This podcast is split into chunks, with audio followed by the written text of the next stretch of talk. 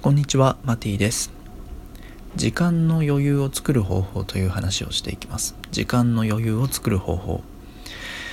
えっ、と、昨日の夜、ちょっと、えっ、と、一通り、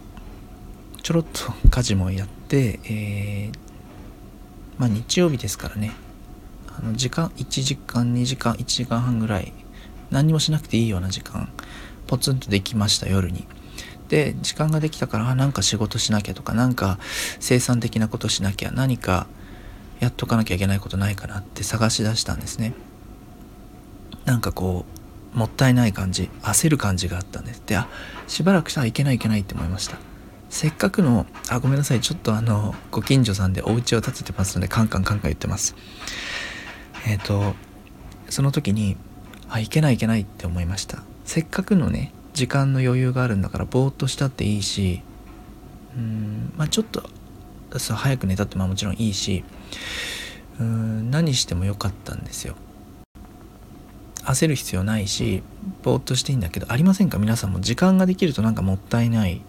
なんかしなきゃ。なんか成長しなきゃ。何かタスクトゥードゥリストを潰していかなきゃとか。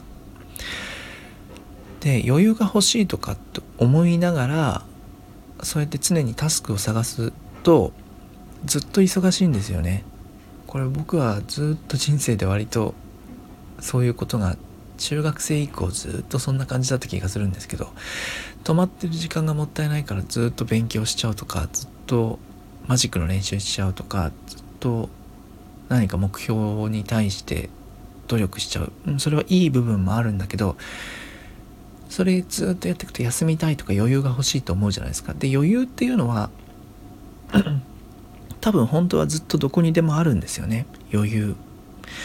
余裕はどこにでもいっつもあるのにそれを受け取ろうって意識を向けない限りずっと忙しいんですよね。精神的にずっと貧しいんですよ。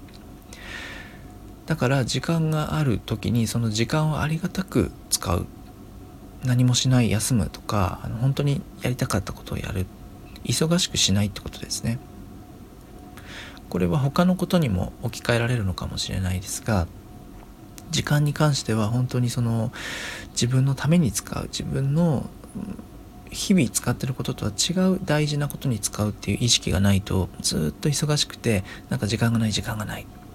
これ多分なんですけどこの延長上にあの貧しさとかねお金がないっていう状態になるんだと思うんですよね。時間があるからなんかいつものことに使っちゃう。お金があるからいつものことに使っちゃう。そうすると残らないんですよ。ずっと余裕がない。でまた時間忙しくて忙しくさせて仕事してでお金また入るけどなんか適当なものに使っちゃいつものことに使っちゃってなんかいつも重要なことに使えない。で時間に関して僕は結構経験してきたのであこれでいいんだってこの余裕がある状態でいいんだってその時思い直したという話でした。あなたにとって重要なことに使う、うん、それはいつもやってるタスクとかじゃなくてね余裕があることをありがたく受け取ってゆったりと使うという話でした。